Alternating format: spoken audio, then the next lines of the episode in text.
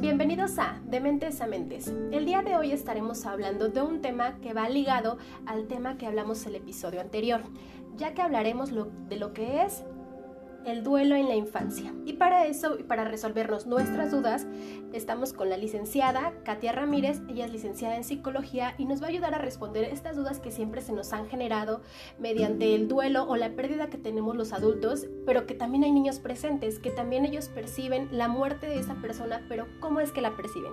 Bienvenida Katy, ¿cómo te encuentras al estar el día de hoy con nosotros? Hola Maripin, pues me encuentro muy bien, muy feliz por hablar de este tema que es yo creo que poco común ante la sociedad y pues es a grandes rasgos muy interesante el tener que hablarlo y que al menos la gente se dé una idea respecto a lo que vamos a tratar y vamos a resolver el día de hoy.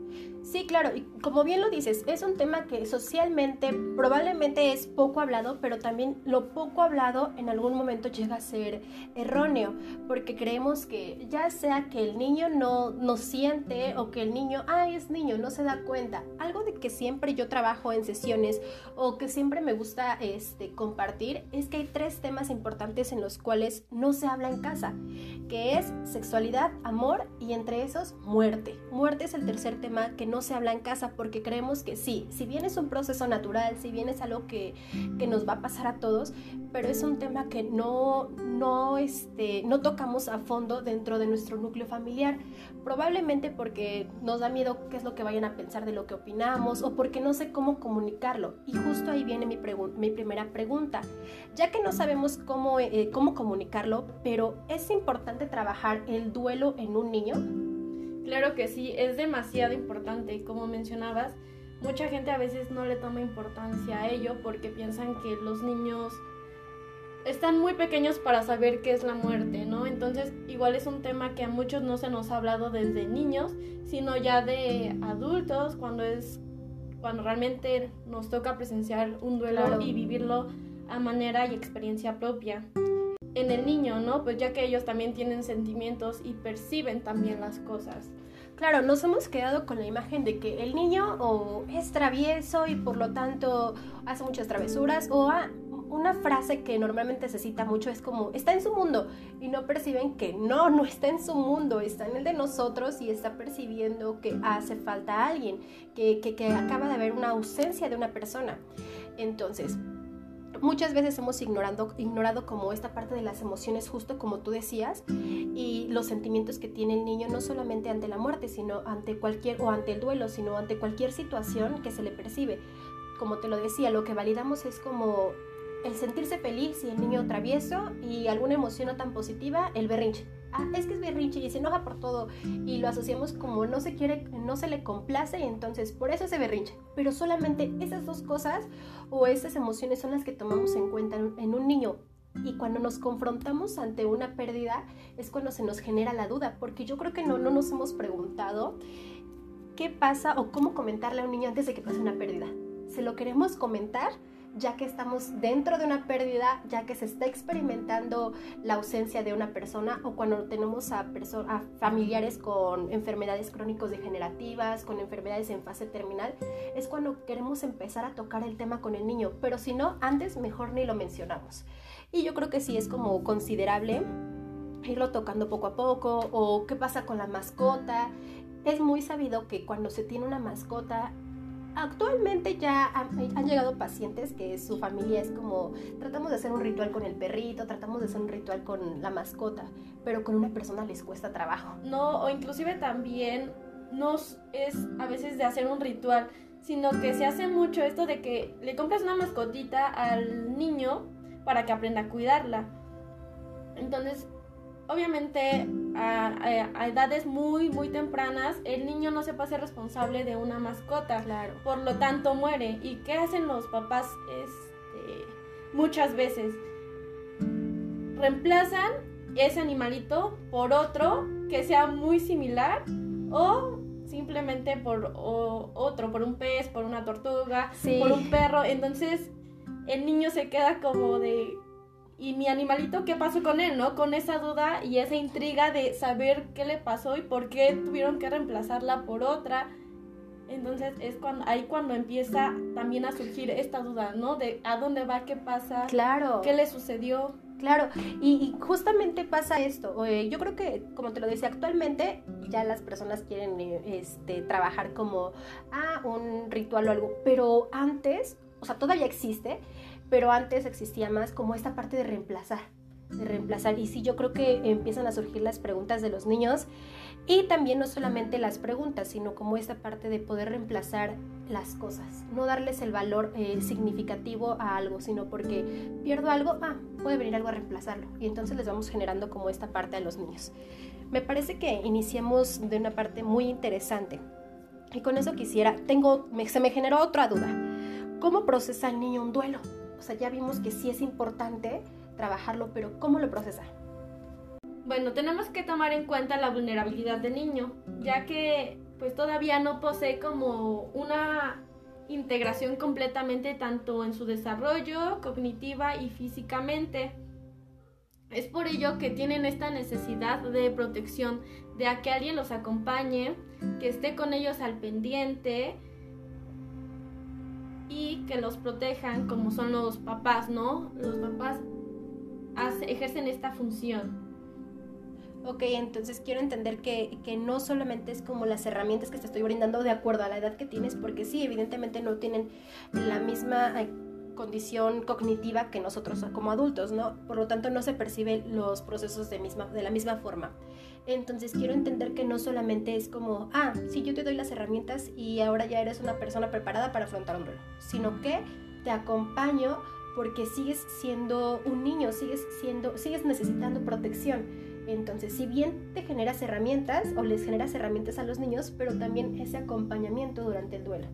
Exactamente, y no solamente es durante el duelo, sino desde el momento en que se nace hasta la vida adulta, nuestros papás están ahí, ¿no?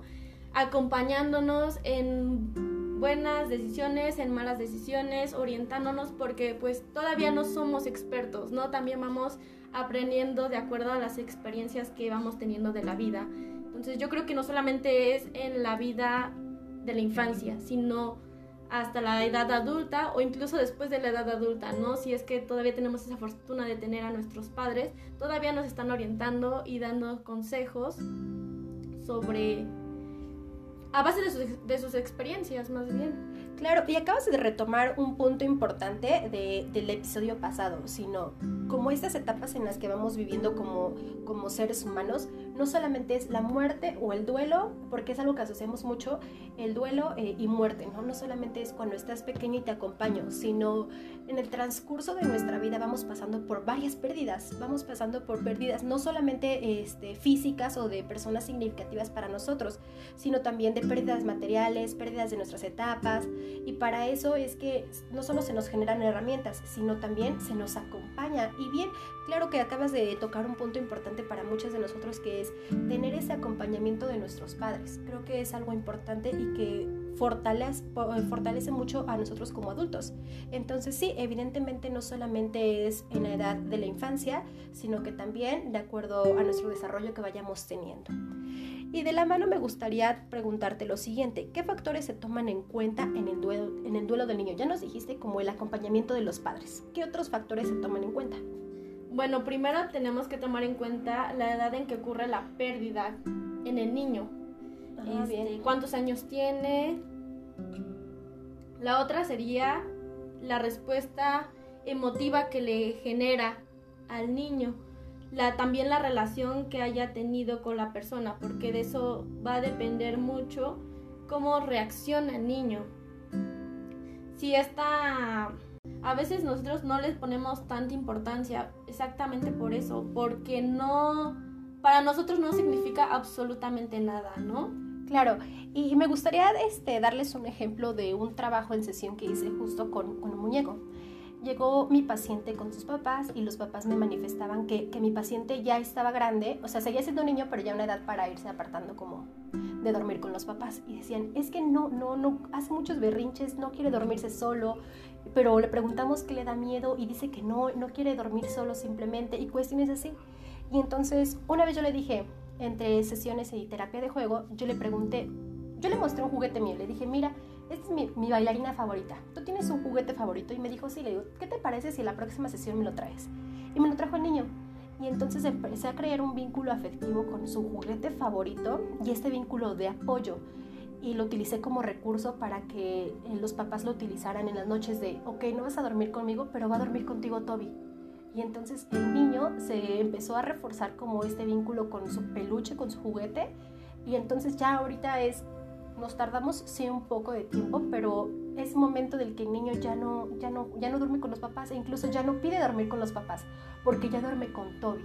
Entonces sí es un buen trabajo y sí existen pérdidas no solamente eh, de familiares, sino también de cosas significativas, de objetos significativos para los niños. E incluso como adultos yo creo que también tenemos eso, ¿no? Tal vez no sea un peluche, este, muñecos, algo así, pero sí poseemos este, joyas, recuerdos, fotos o cosas que para nosotros son muy, muy apreciados y que cuando el día que lo pierdamos, pues sí va a ser un impacto o un sentimiento de tristeza muy fuerte por el significado que cada persona le otorga a sus pertenencias, ¿no? Sí, vamos a atravesar un duelo.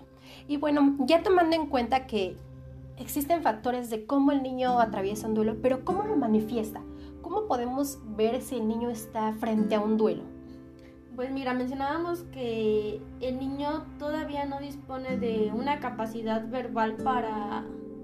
O sea, sí la dispone, pero no es tan suficiente para expresar sus ah, sentimientos y decir, oye mamá, estoy triste, oye mamá, este, me siento muy, muy mal porque mi muñequito se perdió, ¿no? O sea, no, no todavía puede ser nada más como el llanto, ¿no? O sea, lloro y, ya. Lo que mencionabas, ¿no? De que solamente el papá identifica como llanto y berrinche. Solamente esos dos.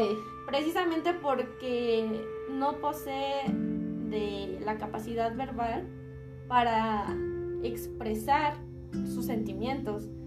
Entonces, esto también se puede bueno, en la mayoría se manifiesta en sus emociones y lo que es a través de sus comportamientos. Ah, Puede ser tristeza, malestar, llanto, eso que tal vez los papás relacionan mucho con el berrinche, ¿no? Pero no precisamente porque esté haciendo un berrinche, sino porque hay algo que le está haciendo sentir mal en ese momento, que es la pérdida de, un ser querido. También pueden existir actitudes regresivas como volver a orinarse en la cama, chuparse el pulgar cuando el niño tiene 5 años también puede dejar de comer en algunas circunstancias. Este, ok, entonces no solamente se, se, manifiesta tras tristeza o enojo o llanto. No, sino también en, comportamientos, en comportamientos que tal vez se puedan confundir con que el niño está siendo malcriado. Está siendo malcriado, no lo están educando bien, ¿no? Sí. También existe lo que son los trastornos somáticos, que es cuando el niño empieza a decir ay, me duele la cabeza, ay, me duele la panza, ay, este... O sea, no solamente... Tengo dolor, este, en el pecho. O incluso son estas frases que, bueno, antes de pandemia, muchos papás interpretaban como, no, es que no quiero ir a la escuela, ¿no? Ah, justo iba a tocar eso. inventando. Justo iba a tocar, a tocar eso. Muchas veces decimos, ah, es que nos quiere chantajear. Entonces, no es chantaje, realmente el niño está somatizando su emoción y sí surge un dolor. Exactamente, entonces ya es cuando empieza a decir que le duele los pies, que duele la cabeza, que tiene náuseas, empieza a somatizarlo a través de todos estos síntomas. Síntomas. Bien, y por ejemplo, ya que identificamos los factores que influyen para que un niño atraviese un duelo, ya identificamos cómo se manifiesta este, cómo manifiesta el niño el duelo. ¿Qué otro factor o qué otra manifestación puede presentar el niño? en sí son muchas, muchas, muchas manifestaciones. También tenemos lo que son las dificultades escolares, que es el bajo rendimiento de los niños, esta dificultad de socializar, de solamente encerrarse en su mundo, de no tener amigos, de no tener absolutamente ningún interés por jugar, también se puede manifestar, manifestar por comportamientos agresivos, con su maestra, con sus demás compañeros. Y son estas veces donde en la escuela llaman mucho a, a la mamá porque el niño está teniendo comportamientos demasiado impulsivos y agresivos con sus compañeros, ¿no? Que les empiezan a pegar, que empiezan este a incluso a no querer hacer el trabajo de la escuela y muchas maestras a veces confunden esto con que es TDAH. Sí, Simplemente porque el niño empieza a no querer hacer las cosas, golpea a sus amigos, ya no tiene el rendimiento escolar que antes solía tener. Entonces también se suele confundir demasiado, ¿no? También existe lo que pueda ser los trastornos de sueño, no, lo que decimos de no poder dormir, tener pesadillas. Y lo que son como el miedo también a estar solo, como mencionabas, ¿no? Ahorita a, a que el niño no quiera dormir solo y tener a alguien con quien esté acompañándolo, ¿no? Lo que decíamos casi al inicio, ¿no? Como se necesita como un acompañamiento durante este proceso de duelo del niño. Bien, hace un momento tocabas este, el tema de la, de la escuela. Tocabas que el rendimiento académico de los niños disminuye o que empiezan a ser este, groseros, agresivos y demás. ¿Cómo pueden influir o cómo pueden ayudar los profesores cuando se percatan de que el niño tuvo una pérdida o incluso los papás manifiestan, ah, es que, es, es que no sé qué es lo que pasa, pero se acaba de morir su abuelito, o no sé lo que pasa, pero se murió su mamá? ¿Cómo pueden, tomando en cuenta que el recurso para que el niño afronte una situación no solamente es la familia, sino sus círculos sociales en donde se desenvuelve? Y uno de esos es la escuela. ¿Cómo los profesores pueden apoyar obviamente sin dar terapia y así porque no son las personas indicadas para darla, pero ellos cómo sí pueden ayudar a este proceso del duelo al niño o al recurso que es la familia. Pues los docentes deben de mantener lo que sería la normalidad absoluta en el aula. No cambiar ningún tipo de rutina ni hacer como menos al niño porque está triste o porque su familiar se murió. Entonces se le debe de ayudar a comprobar que el funcionamiento de su clase sigue siendo exactamente el mismo, donde los límites, las normas y las exigencias no han cambiado en absolutamente nada. También deben seguir aplicando las mismas normas para la realización de tareas o plazos de entrega de trabajo, los horarios de entrega, lo que es el recreo, la salida, eh, los días que se hacen exámenes, etcétera pero solamente con el único ingrediente que es la flexibilidad del profesor hacia el alumno. No cambiar nada, pero sí ser flexible. Tampoco exigirle demasiado que el trabajo sea perfecto, ¿no? O incluso si el niño le pide entregar un día después el trabajo, acceder a ello. Como esta empatía que se debe de generar, porque eh, Coincido mucho con lo que acabas de decir de este cambio de rutinas, porque muchas veces cuando se existe una pérdida, los profesores tratan de cambiar su rutina y lo que hacen es como reforzar el duelo del niño. Exactamente. Entonces te lo estoy recordando cada momento, a pesar de que te digo, estoy contigo, ¿eh? Este, si necesitas irte a tu casa, te puedes ir cuando el niño, o sea, yo puedo funcionar normal o como lo he hecho, puedo funcionar así y simplemente estamos como recordando y reviviendo el duelo del niño. Y además se logra el, efecto contrario a lo que queremos, ¿no? Que el ah, niño sea capaz y comprenda que la rutina sigue siendo la misma, que no cambia absolutamente nada y que no se va a acabar el mundo porque se muere alguien. No tenemos como que minimizarlo, ¿no? Hacerlo menos porque no, no lo es. Puede hacer exactamente lo mismo y seguir haciendo la misma rutina en casa y en la escuela porque no ha cambiado absolutamente nada. Entonces, claro, es lo que yo creo que es el propósito que se tiene. Bien, entonces estamos viendo que son este, muchas experiencias las que se han tenido no solamente como en el ámbito familiar, sino también en el ámbito escolar. Pero ahora, ¿cómo perciben los niños la muerte? No solamente el proceso de duelo, sino ya la muerte como tal. ¿Cómo la perciben? Pues los niños perciben la muerte como un estado temporal. Pueden relacionarla a una forma como de dormir por un determinado tiempo. Y después de que esa persona duerma va a volver a despertar y va a seguir ahí con ellos. O sea, el niño no entiende todavía la muerte como una persona que jamás va a volver, sino lo entiende como un estado temporal, de que en algún momento va a regresar de nuevo y estar con él o ella. En su mente del niño, la persona no ha muerto, no ha muerto, pues ella sigue comiendo, respirando y existiendo. Y como te mencionaba, en algún momento en su imaginación o idea piensa que despertará para volver a llevar la vida que tenían antes. Ok, ¿y qué es qué tan favorable es que se usen estos eufemismos como eufemismos, perdón, como está dormida o, tocan, tomando en cuenta lo que acabas de decir, que en su mente del niño es que sí está dormida la persona y que probablemente vuelva a despertar? ¿Qué tan favorable es que, los, eh, que se utilicen ese tipo de frases como reafirmando el pensamiento del niño de sí, sí está dormida o este, fue de viaje y ni siquiera lo llevan como al funeral de la persona, sino se fue de viaje? ¿Qué tan favorable es esto?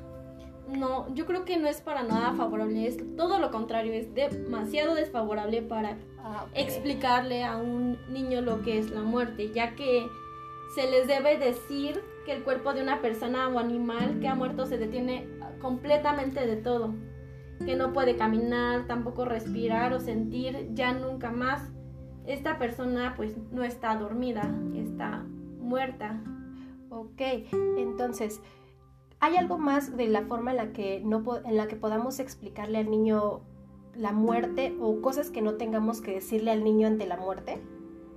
Sí, lo Mira, para empezar hay personas que evitan usar el término muerte porque se les hace algo muy fuerte, una palabra demasiado fuerte que inclusive tal vez ellos en sus propias vidas les es difícil pronunciar o aceptar. Claro. Este, y entonces pues obviamente prefieren usar el, este tipo de expresiones que es como se lo han llevado, ha desaparecido o ha emprendido un largo viaje, lo cual es muy común, ¿no? de que, ay, se fue al cielo y lo está en el cielo, entonces... Y está con Diosito. Y está con Diosito.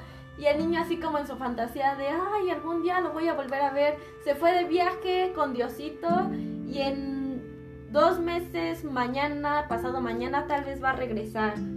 Sí, e igual es impactante para los niños porque se empieza a generar como esa parte de, no sé, está dormido, ¿no? Y cuando empezamos a identificar qué tan, qué tan fuerte es o qué tan poderoso, vamos a llamarle así, el pensamiento cognitivo del niño, que cuando él se duerma se le va a generar, generar miedo porque, híjole, entonces ya no me duermo porque no voy a despertar como mi familia, como mi mamá, como mi papá, como mi abuelito, ¿no? Porque entonces utilizamos el está dormidito y empieza a generar miedo como no, mejor no me duermo. Exactamente es lo que te iba a mencionar. Estas expresiones lo único que generan es alimentar los miedos que tienen los niños a ser abandonados y también generan esto de ansiedad y confusión al mismo tiempo, de que ay, tal vez este Diosito me porté mal porque le saqué la lengua a un niño o porque hice berrinche y Diosito me va a llevar y ya me voy a quedar con él y me voy a morir. Es el miedo que desafortunadamente este papás, tíos, abuelos alimentan. Claro.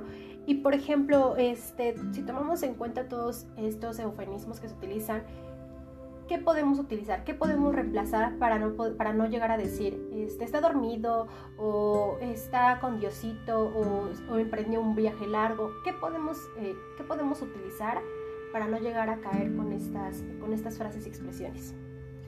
Pues yo creo que, como mencionábamos anteriormente, es muy importante hablarle al niño sobre la muerte desde chiquito, ¿no? No en el mero momento donde ya se murió el papá, el tío, este, el perrito o lo que sea que haya desaparecido en ese momento. De preferencia se debe comunicar antes, emplear palabras tan sencillas y sobre todo sinceras. Tampoco, como te mencionaba, hay que evitar decir la palabra muerte o ha muerto. Tampoco hay que expresar, tampoco se debe de evitar expresar los sentimientos de uno mismo. Si uno quiere llorar Ah, al ok. momento, es válido. Ah, Porque el niño en ese momento está viendo que está expresando emociones su mamá, su abuelito o la persona que le está comunicando la muerte y que no tiene absolutamente nada de malo el llorar por la pérdida de alguien. Es esta como esta figura de espejo, ¿no? Si mi mamá puede expresar sus emociones, pues entonces yo también lo, lo puedo hacer. Pero si veo que tengo adultos que se contienen, que se reprimen, que no quieren expresar emociones, vamos a tener niños que entonces pueden percibir esta forma de llanto como malo o de este, tristeza como malo, como no, tienes que salir adelante y te tienes que levantar y tienes que todo el tiempo luchar cuando también se vale llorar y se vale decir no puedo o, me siento mal o realmente esa persona era tan importante que, que siento el dolor de no tenerla, ¿no? Permitirse, como bien decías, sentir el dolor y que los niños lo sientan y también lo experimenten, porque si no lo que vamos a hacer es reprimirlos y que más adelante eh, justo estas emociones igual no las pueda expresar, porque surge que entonces para que el niño no perciba eh, la muerte o la pérdida, lo mando a jugar, lo mando con la tía, lo mando o mando a todos los niños con la tía para que no vayan al funeral. Y entonces no permitimos que el niño experimente ese tipo de, ese tipo de ausencia. Así es, además este, es importante, como mencionábamos, pues decirles que una persona muerta ya no respira, ya no come, ya no puede sentir, este, ya no va a volver nunca más exactamente porque su cuerpo está muerto, ¿no? Ah, me acabas de acordar me acabas de recordar una experiencia que tuve hace poco con una niña y ella me preguntaba, ¿cómo sabes que está muerta la persona? Y yo le respondía, ¿cómo sabes tú que estás viva? Ah. Entonces ella me decía, no con esas palabras de como lo tomamos ya como signos vitales, ¿no? Ajá, Porque claro. para los adultos somos, ¿tienes signos vitales? Estás vivo. Estás vivo. Para, la- para los niños es, bueno, su respuesta fue porque corro, porque como, porque duermo, porque camino, porque estoy feliz. Y dije exactamente, así es como una persona sabes que está viva. Y ahora, ¿cómo crees que te des cuenta que una persona está muerta y que ya su cuerpo deja de funcionar? Y me dijo, pues pasa lo contrario deja de comer, deja de dormir, ya no siente, no está feliz. Este. Y ya, O sea, no regresa. Entonces dije, es una manera a través de preguntas muy curiosa de que el niño con esa pregunta se vaya resolviendo también sus propias dudas, ¿no? Sí. Y saque como su, entre comillas, su propia definición de qué es cuando se está muerto y Claro. qué es cuando ya no vas a regresar. Me parece una muy buena idea regresarle como esta pregunta a los niños de ¿cómo sé que está muerta? ¿Cómo sabes que estás viva? Me pareció una muy buena idea. Y claro, tomemos en cuenta que la audiencia puede decir, ¿cómo le voy a decir? Ah, está muerta. No, identifiquemos que sí, es como decir las palabras correctas o no tratar de evitar la palabra muerte, pero también manejar el tono de voz, el tipo de palabras antes y después de la palabra muerte. Mira, mi amor, este, tu abuelito ya no está con nosotros, él falleció, para no decir así como tal cual, está muerto, ¿no? Eh, Ya falleció, ya no va a estar con nosotros, este, ya no va a poder ir por mi lado con nosotros, pero yo te voy a llevar. O tratar de manejar esta palabra no solamente como tan tajante, sino evitarla, pero sí podemos colocar palabras antes y después y manejar un tono de voz diferente que también no sea tan impactante para el niño. Sí, exactamente. Los niños siempre suelen preguntar el por qué ha muerto, ¿no? ¿Por qué murió? O sea, sí sé que murió, no conozco exactamente la palabra de muerte, pero ¿por qué ya no va a estar con nosotros? Claro. Entonces, pues esto tenemos que responder que las personas suelen morir cuando son muy, muy, muy, muy mayores. Yo creo que es utilizar este muy es este demasiado importante porque cuando tú le dices a un niño el por qué el abuelito murió y solamente responde, pues porque ya estaba viejito. O porque ya estaba enfermo. Ya estaba enfermo, entonces los niños malinterpretan esto y dicen, les empieza, les empieza a generar ansiedad y empiezan a preguntarse de cuando yo me enferme de gripa, cuando me dé tos, ya me voy a morir. O cuando, o por ejemplo, viejito para ellos es, no sé, imaginemos que le están saliendo. Nosotros ya somos viejitos para ellos. o unas canas, algo. Y entonces, ya me voy a morir. Y no necesariamente, creo que sí es importante esto que decías. exactamente, esa palabra yo creo que es clave, ¿no? Hacer el muy, muy, muy viejito.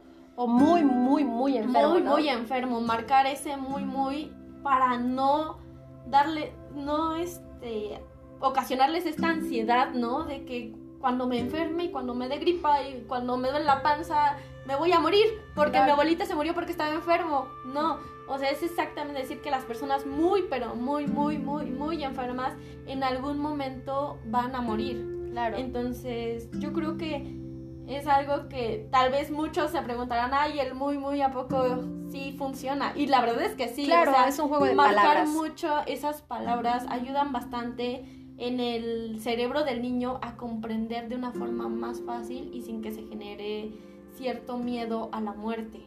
Claro, me parece muy importante toda esta información que nos estás dando, Katy, porque no solamente nos estás diciendo cómo es el proceso del niño, sino cómo lo vamos, el proceso de duelo del niño, sino cómo lo vamos a trabajar. Y para ir finalizando, me gustaría que me contestaras.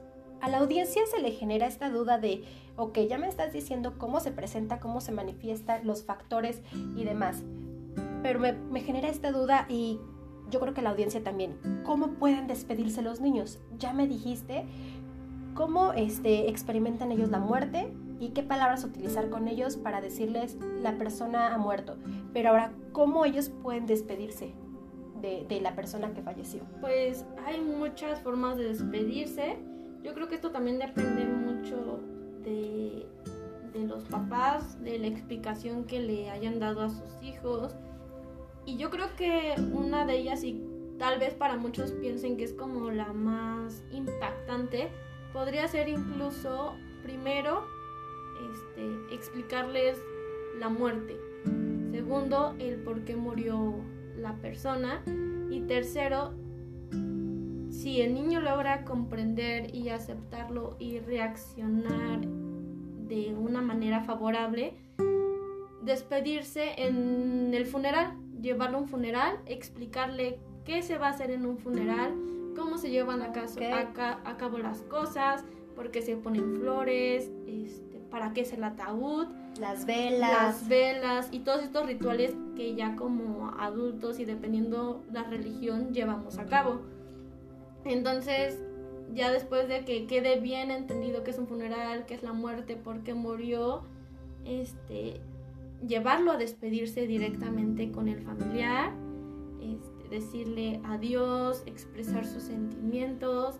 Como mencionábamos, si los papás, los familiares quieren llorar en frente del niño, es muy, muy bien aceptable porque el niño empieza a ver que es algo natural, la muerte es algo natural, que no se le debe de tener miedo, que en cualquier momento va a pasar y que si uno se siente triste lo tiene que expresar, porque a veces es mucho mejor hacerlo, ¿no?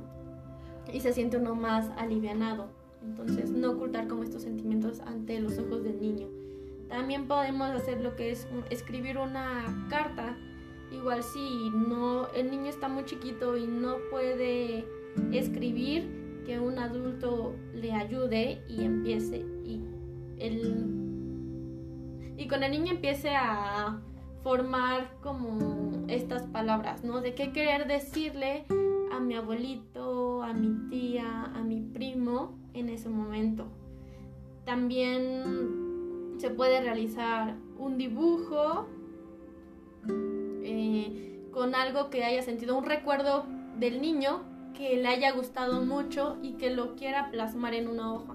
Si quiere utilizar colores, crayones, pinturas, dejarlo hacer, ¿no? Dejarlo ser libre más bien. Eh, también podría ser como un ritual especial significativo, que es lo que mencionábamos al principio de, el podcast, ¿no? De este, de que algunas personas actualmente suelen hacer un ritual de despedida a sus mascotas, ¿no? Porque ya es como parte de nosotros, entonces, este, hacerlo como un ritual significativo en ese momento, si quieren dar gracias, decir adiós, oraciones o lo que sea preferible para la familia, pues hacerlo e incluir al niño. Y en esto también es como muy importante en la carta, en el dibujo o en el ritual, decir gracias y adiós de despedida, decir gracias por los buenos momentos que pasé, por los malos momentos que tuvimos o por todos los recuerdos que haya tenido de niño y decir adiós porque el adiós es como ya no es un hasta pronto, ¿no? Es muy distinto decir un hasta pronto de luego volveremos a decir un adiós de pues quedas en mi corazón, no te voy a volver a ver, pero estarás presente en mis recuerdos, ¿no? Y también estos, bueno, estas, lo que mencionábamos de estos rituales de la carta, el dibujo, se puede enterrar en un lugar especial de un recuerdo muy bonito que ella tenía de niño. Por ejemplo, si fue al parque con el tío, con el abuelo, y ese parque le, le gustaba mucho al niño y le trae un bonito recuerdo, también es válido enterrar esa carta ahí o ese dibujo que el niño haya hecho o simplemente un lugar preferido que el niño le guste una maceta, una plantita, algo que para él sea muy valioso, también lo podemos meter ahí o enterrar. Ok, me parece muy importante todos los datos que nos acabas de dar porque va este, un poquito asociado, como lo dije, eh, del podcast pasado. Porque el podcast pasado, hablamos de qué es el duelo y cómo podemos este, identificarlo y demás, pero no cómo trabajarlo. Y ahorita estamos hablando no solamente del duelo del niño, sino yo creo que estos rituales que nos acabas de dar o este procedimiento que tiene que tener el niño ante una pérdida y cómo podemos eh, afrontar el duelo, yo creo que también le puede servir a los adultos. Sí, efectivamente es una forma yo creo que muy terapéutica de hacerlo, de hacer esta despedida significativa y, incluso me hace recordar algunas películas, ¿no? Donde este, escriben una carta y la queman y se va. Entonces, aunque parezca muy, muy ficticio, también es válido hacerlo ya como adulta, esa despedida significativa de decir adiós y gracias. Yo creo que son las palabras igual importantes que se deben de decir en cualquier despedida, incluso de relaciones, como mencionamos, de, de familiares, amigos, o, toda, o todo aquello a lo cual nos hayamos desprendido y haya tenido un significado profundo en nuestra vida. Bueno, nos acaba de dar este información muy importante, este, muy funcional, Katy. Y te quiero agradecer porque nos diste no solamente como, no solamente me respondiste mis dudas, sino que me generaste otras, me las respondiste y me llevaste a un punto de pensamiento de recordar lo que yo he experimentado, qué puedo modificar y cómo puedo reaccionar ante una pérdida de, después, ¿no? Y bueno, Katy, te quiero agradecer por estar el día de hoy con nosotros, por haber aceptado la invitación y espero y te la hayas pasado muy a gusto. Vale, muchísimas gracias por invitarme y espero estar en algún otro momento hablando de estos temas de psicología que a mí se me hacen de verdad muy interesantes y que es algo que no tenemos todavía bien bien definidos como adultos, ¿no? Entonces, gracias por invitarme. Yo creo que fue un tema muy interesante y espero algo les pueda ayudar al menos de alguna forma o les haga una idea de cómo es todo este proceso del niño y no minimizar sus sentimientos o dejarlo a un lado, ¿no? Sino también incluirlo ante el duelo de la pérdida de un familiar. Ok, bueno Katy, muchas gracias y acabas de espolear a, nuestros, a nuestra audiencia porque Katy nos va a estar acompañando en algunos otros episodios entrevistando a algún otro experto. Y bueno, esto fue de Mentes a Mentes. Recuerden seguirnos en nuestras redes sociales como Facebook e Instagram en donde nos encuentran como Asociación Psicológica Integral. No olviden mandarnos sus dudas y comentarios. Esto fue De Mentes a Mentes.